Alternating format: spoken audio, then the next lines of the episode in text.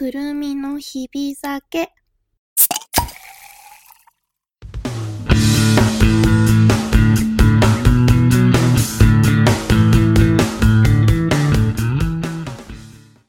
本日もお疲れ様でした。えー、皆さんこんばんは、くるみです。このラジオはお酒と音楽を愛してやまない私くるみが晩酌をしながら好きな音楽、曲を紹介したり、日々感じたことをぼやいたりするゆるいトークラジオでございます。さて、今宵もいっぱいやっていきたいと思います。今晩の晩酌のお供は、久しぶりのジャパニーズウイスキーを持ってきました。リクというウイスキーでございます。え、っとね、ウイスキー本来の美味しさを求めて世界の大陸を見渡し、良質な原酒を厳選しました。香り、華やかコク豊か。美味しさの詰まったウイスキーを自由なスタイルで、ウイスキーの新大陸へようこそと書いてあります。えー、キリンのウイスキーですね。なんかこれ今改めて読んだの初めてなんですけど、随分大層な かっこいい言葉が並んでおりました。こちらね、あの、先輩に、職場の先輩にいただいたんですけど、今日はこれをハイボールにして飲んでいこうかなと思います。よいしょ。ちょっとね、先日また飲みすぎてしまってね、いつもじゃないかって言われるかもしれないんですけど、ちょっと薄めにしよう。およいしょ。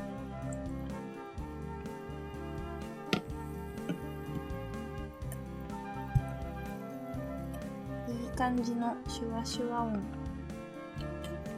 いやなんか最近ね氷なしでずっとハイボールを飲んでるんですけど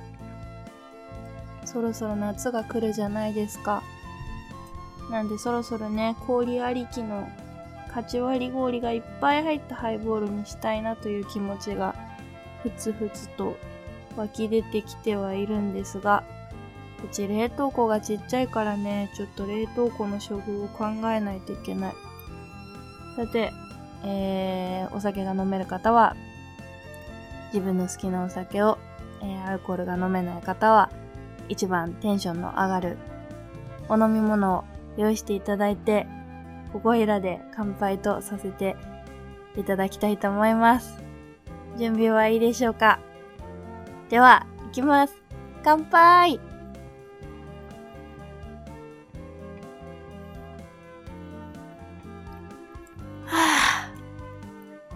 あ、美味しいですね。飲みやすい、すごく。飲みやすいし、あの、私、ウイスキーっていつもね、あの、いつも安いね、1000円台のね、下手した1000円しないウイスキーばっかり買ってるんですけど、そういうウイスキーって飲みやすいやつ、総じてちょっと味が寂しいなってやつが結構あるんですけど、やっぱあの、安心と信頼のジャパニーズウイスキー。なんかバランスが良くてすごい、普段飲みウイスキーにはすごいいいんじゃないですかね。すごい飲みやすくてさっぱりしてるけど、寂しくないレベルで。ハイボールとかほんといい感じですね。普段飲みに常備したいようなバランスのいいウイスキーじゃないかなと思います。な、美味しい本当に。いい感じのハイボールで、えー、舌が緩くなったところで、今晩のテーマに移りたいと思います。えー、今晩は、私がバーで、バーに一人で飲みに行く理由ということについてちょっとお話ししていきたいなと思います。あの、前々からね、この放送を聞いてくれてる方はわかるかと思うんですが、というかもうタイトルからね、くるみの日々酒って言ってるんで、まあ私が一人で飲むのが好きなのは皆さんご存知なんじゃないかなと 思うんですけど、あの、先日ね、関東に引っ越してきて、あの、すぐコロナだったから、なかなか私は飲み歩くことができてなかったんですが、あの、一人でバーに行くというイベントを一人で開催してきました あのね、ずっとバーに一人で飲みに行きたかったの。で、あの、しっくり来るバーにまだなかなか出会えてなくて、こっちで。札幌はね、いくつかお気に入りがあったんだけど、一人でバーに、こう、お気に入りのバーをいくつかこう、探したくて。でもね、今も、あの、緊急事態宣言は明けたんですけど、時短要請がまだ解けてないので、基本的にお店は9時までしか営業してないんですが、先日、土平日にを狙って、あの、お仕事終わり、もう今日はここに行くっていう一件を絞って、素敵なバーに行ってきたんですよ。なので、その時の話も交えてね、ちょっとできたらなと思うんですが。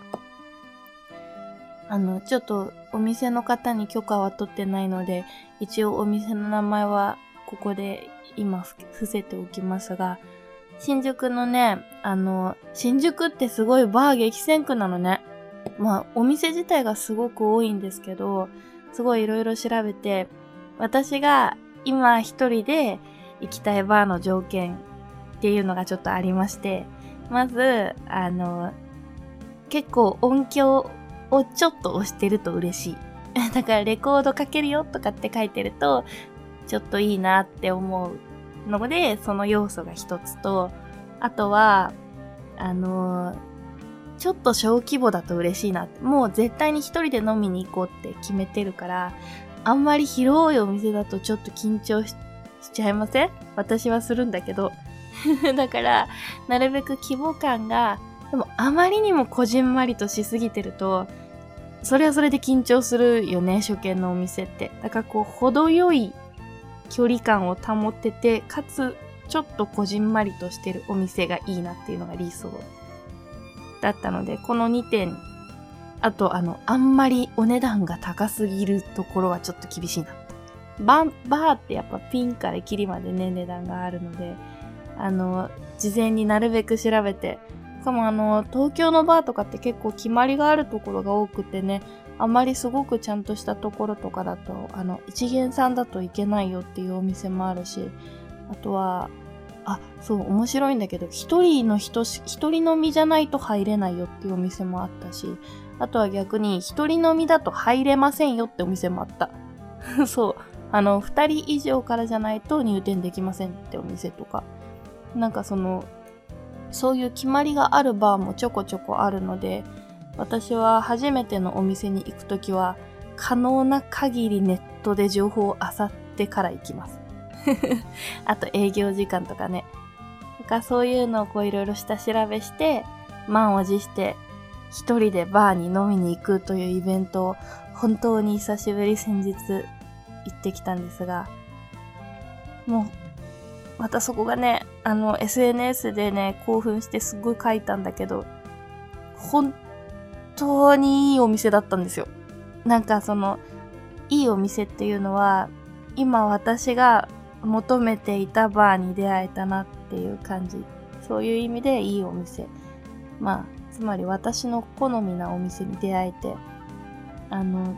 関東でなかなかこうお気に入りのお店を探し出せなくてちょっと寂しい思いをしてたんですが心の隙間がちょっと今一つ埋まったような感覚です。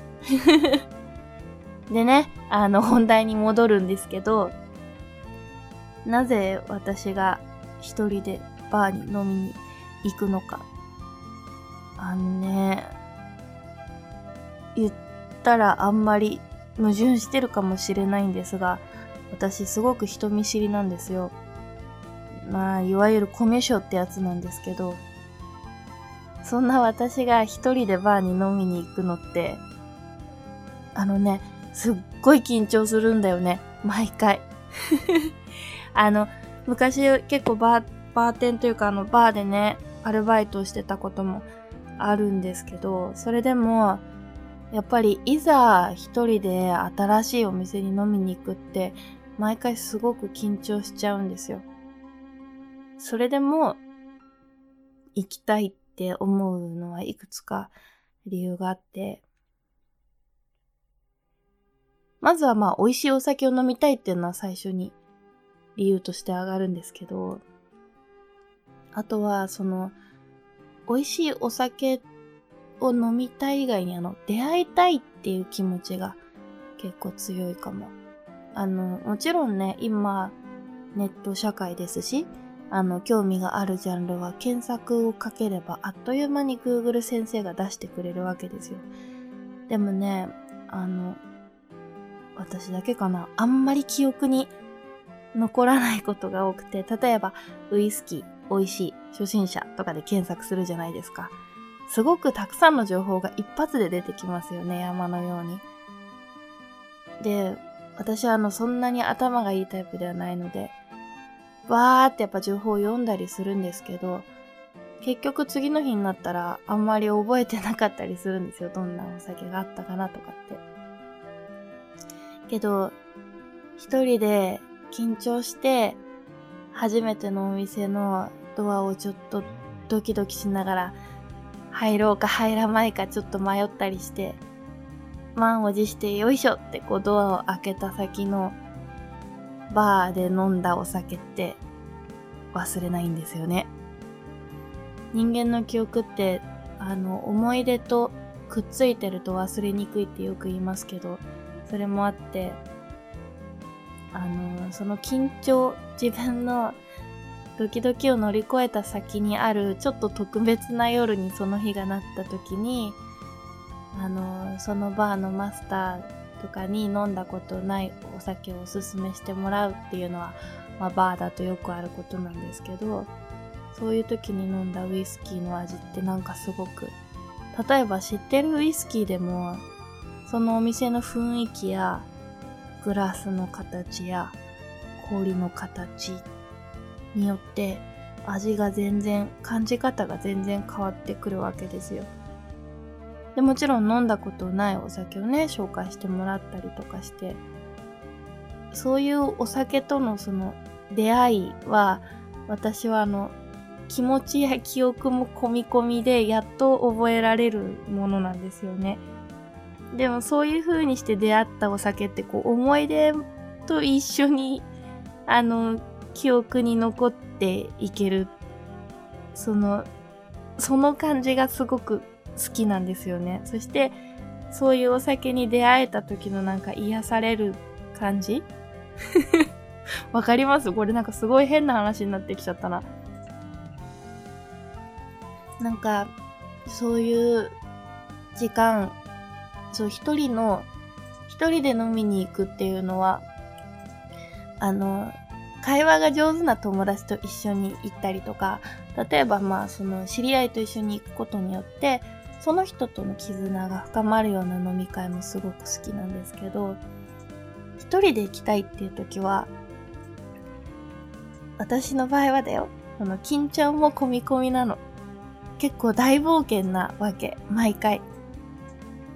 でもその自分なりのこう、冒険を超えた先に、新しいお酒との出会いがあったり、はたまた運が良ければ、そのバーであの、カウンターで他に飲んでる人とちょっと話す機会があったりなかったり。まあ、これは初めて行くお店だったら、あの、一人で飲んでマスターとおしゃべりして帰るっていうだけのことは多いと思うんですけど、たまたまその横に座ってた人となんとなく話が弾んだりっていうことがあったりも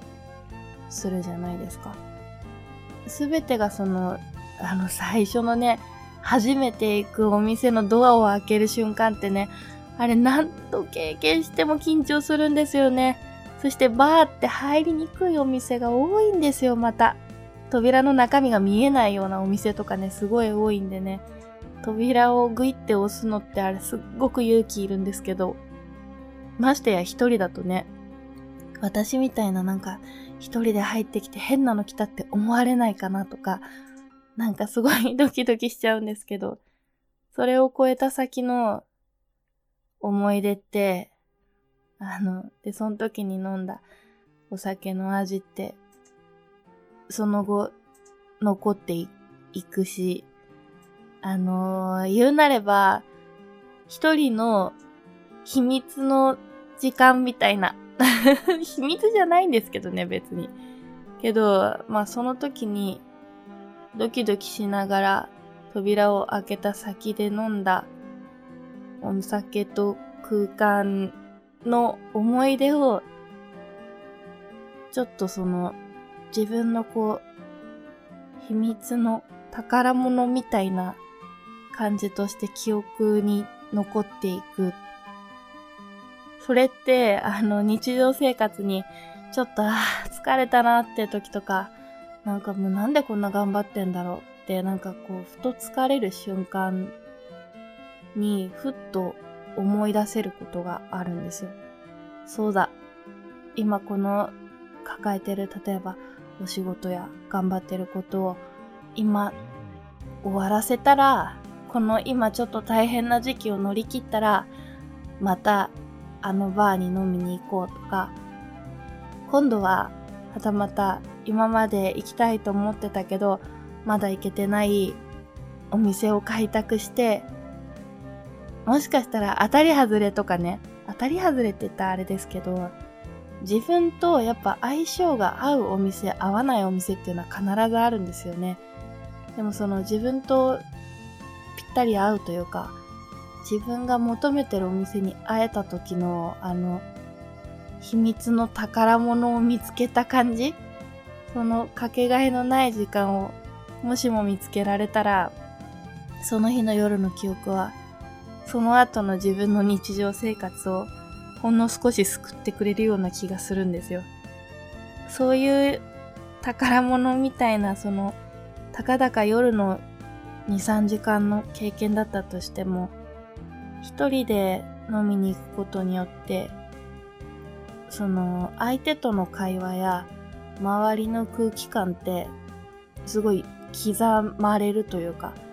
しっかり記憶に残るんですよね。その一人で緊張してるから余計多分情報が入ってくるんだと思うんですけど、そうやってすごい記憶や脳にしっかり刻まれた宝物みたいな時間を大事に大事にしたり、その、次頑張る糧になるというか、その宝箱をたまに開けて眺めるみたいな喜びを感じることができるんですよ。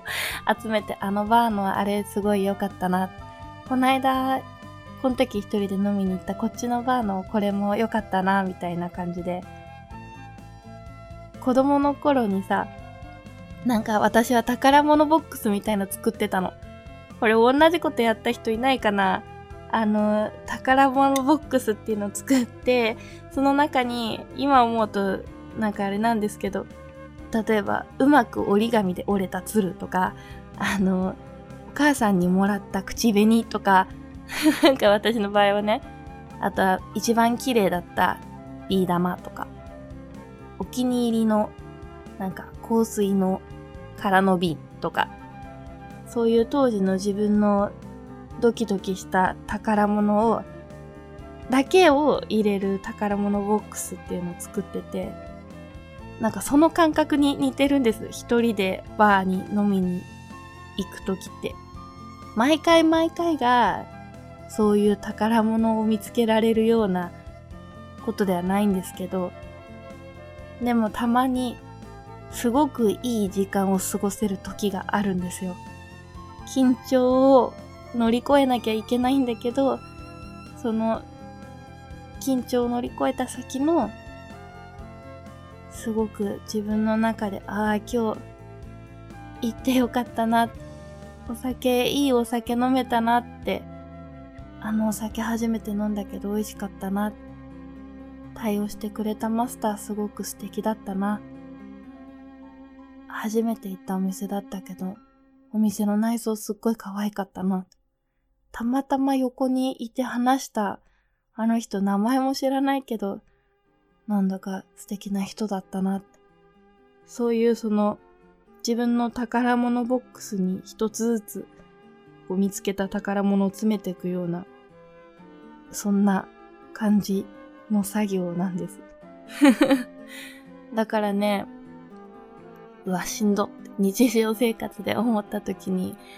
一人でこっそりその箱を開けてたまに眺めるわけですよ。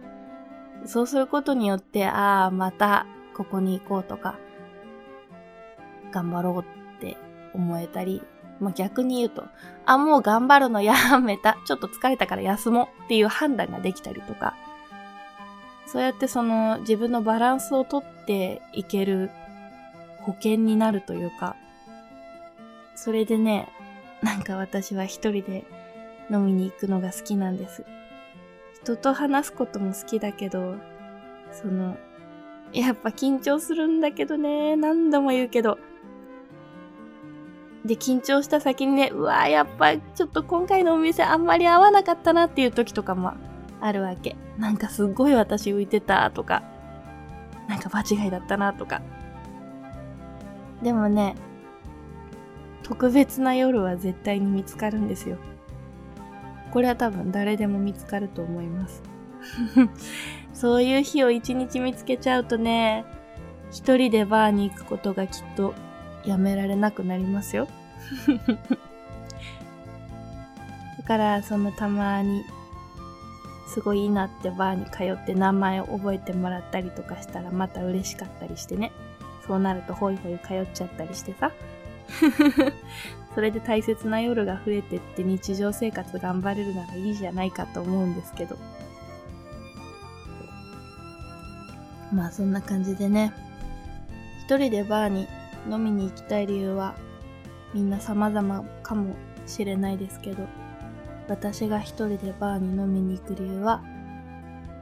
あの、秘密の宝物を見つけるような作業に等しいです。これ伝わる？大丈夫かな？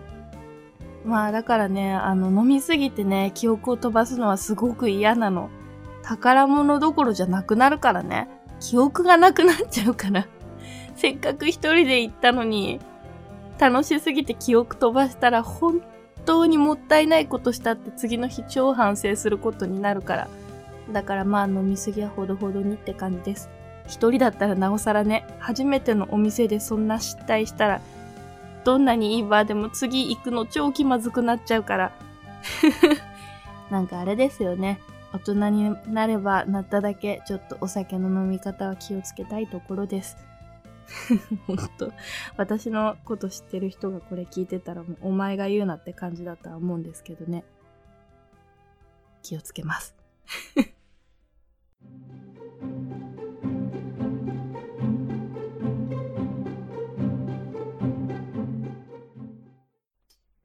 それでは、そろそろこちらのコーナーに移りたいと思います。この曲を聴いてくれはい。ということでですね、本日私が選んだ一曲は、えー、ビル・エヴァンスの Affinity というアルバムから Sno' Peas という一曲でございます。初めてジャズの曲を選んでみました。というのもですね、あの、先日、行った素敵なバーに行ったっていう話をしたと思うんですが、そこのマスターが、あの、帰りがけにね、これを一曲かけてくれて、すごいいい曲だったんで、あの、私、ちょっと感動しちゃって、それであの、慌ててメモを取ってね、こっそり。絶対これをラジオで流そうって、まあ流せないんですけど、魅力について語ろうと思って決めた曲です。ビル・エヴァンスっていうのはもう、もう音楽知らない人でもみんな知ってるでしょうぐらいの、あの、有名なジャズピアニストですよね、アメリカの。でも私も、あの、あまりにも有名すぎて、ある意味知らなかったというか、あの、改めて調べなかったアーティストの一人ではあったんですが、この Sno' Peas、Sno' Peas っていう曲があの、人によってはね、ちょっと叙情的すぎる、感傷的すぎるっていう意見もあるみたいなんですが、あのね、その私が行ったバーはすごくレコードをすごいいいスピーカーでかけてくれる素晴らしいバーなんですが、そういうところで、あの、お酒が少し入った状態で聴く、このビル・エヴァンスのこのピアノの気持ちよさったら、もうなんか類線に来るんですよね。本当に。なんだろう。まあ、ジャズなんですけど、これはあの、トゥーツ・シールマンスっていうハーモニカ奏者とビル・エヴァンスのピアノトリオとのあの一緒のコラボ作品というか一緒に作ったアルバムらしいんですけど、またこのシールマンスのハーモニカがなんて言うんですかね、むちゃくちゃ甘い響きというか、でも甘すぎない。で、これ本当にハーモニカの音ってびっくりするようなマッチング具合なんですよ。こんなにピアノとハーモニカってこんなに合うんだって。でも、あの、なんて言うんですかね、これ勝手なイメージなんですけど、かっこいい雰囲気とか、こう楽しいポップな雰囲気だったらピアノとハーモニカっていうイメージはあったんですが、この、すごく、なんかね、もう、切ないメロディーなの、四十ピアノがもう、もう絶対泣かせに来てるじゃんみたいな、あの、叙情的なメロディーが四十入るんですけど、でも全然退屈な感じじゃないの。あの、ただ聴き流すような音楽ではなくて、聴き入ってしまうような、なんか没入していくような美しさがあるメロディーなんですけど、それにハーモニカの音がこんなに合うのってぐらいの甘い響きを残しながらすごいこのピアノと絡んでいく感じがたまらなく美しい一曲です。すごい今ちょっと興奮して喋っちゃったんですけど、それぐらいその、まあそれこそ宝物補正というか ある種思い出補正ではあると思うんですが、あの、なんて言うんですかね、本当に一度聴いてみてほしい一曲ですね。ハーモニカなのって言いたくなると思う。ビル・エヴァンスのピアノも、なんて言うんですかね、その、ハーモニカの影響を受けているのかわからないんですが、すごく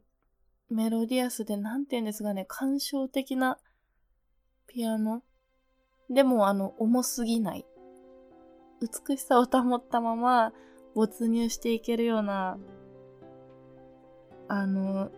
最高にアルコールに合う曲なんじゃないかなって私は思います。バーで一人で飲みに行った時にこんなのかけられたら、そのバーにはまたもう一度行くしかないって思っちゃうような気持ちのいい空間を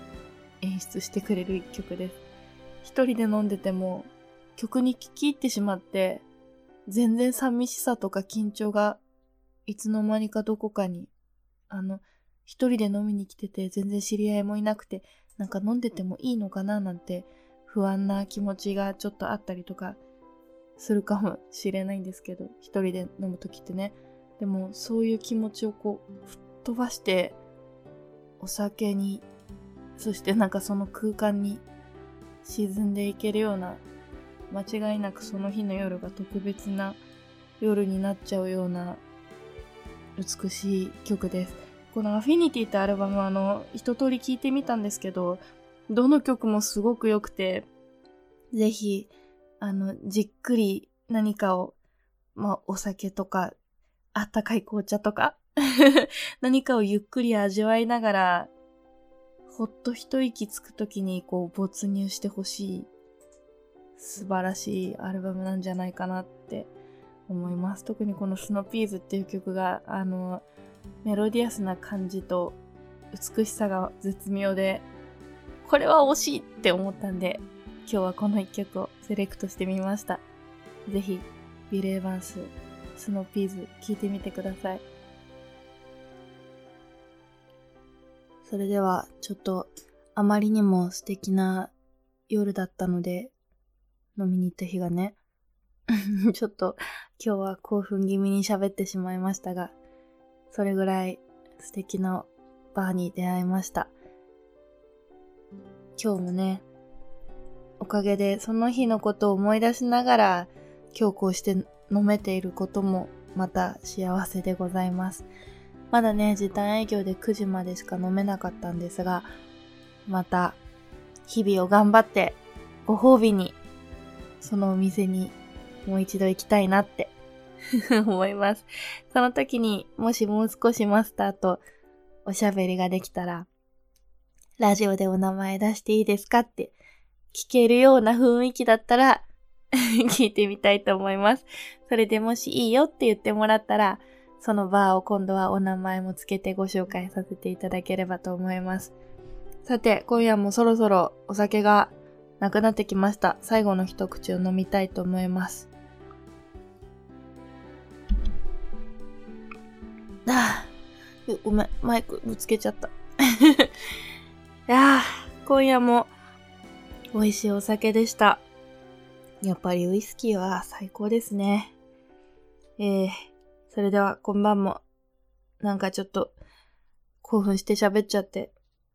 名残惜しいんですが、そろそろお開きにしたいと思います。ここまで私の晩酌に付き合ってくれて、どうもありがとう。えー、このくるみの日々だけは毎月第2、第4金曜日の夜9時に更新となっております。次回放送日は、えー、4月の23日の金曜日夜9時ですね。最近はね、あのー、基本いつも YouTube と、あとノートに文章を添えて、えー、更新してるんですが、Google Podcast と、あと Spotify とかで、ポッドキャストでも音声聞けるようになりましたので、ぜひ各媒体で検索して、えー、くるみのが日々、えっ、ー、と、ひらがなで、日々酒が漢字で検索してもらえるとね、一発で出ると思いますんで、ぜひ一番聞きやすい媒体で聞いてくれたら嬉しいです。で、このくるみの日々酒は、えー、株式会社 GR、え札幌丸山にございます、リボルバーというバーと、え、札幌すすきのにございます、元祖魚串ガリアという素晴らしく美味しい居酒屋さんの提供でお送りさせていただいております。あのね、そろそろ時短営業とはいえ、飲食店9時くらいまでなら行けたりもするんでね、テイクアウトとかもやってたりするんで、札幌でご飯が食べたいなって思ったたら、思ったたらっつって、最近ね、エンディング喋れないのマジで。本当にごめんね。えー、お腹が空いたなって思った時は、ぜひガリアに行っていただきたいし、テイクアウトのお弁当もあるみたいなので、それをテイクアウトしてほしいですし、えー、いい音楽を聴きながら、一人でバーデビューしてみたいなって、この、私がね、さっき散々一人で飲みに行くのは最高だっていう話を したんですけど、それを自分もやってみたいなってもし思ってくださった方がいたら、札幌でそれが一番最適なのは、丸山にあるリボルバーというバーでございます。マスターの犬間さんが多分優しくしてくれると思うので ぜひ一人バーデビューには最適なお店かと思います。それではまた4月の23日夜9時にここで乾杯できたら嬉しいです。皆様、良い夜を。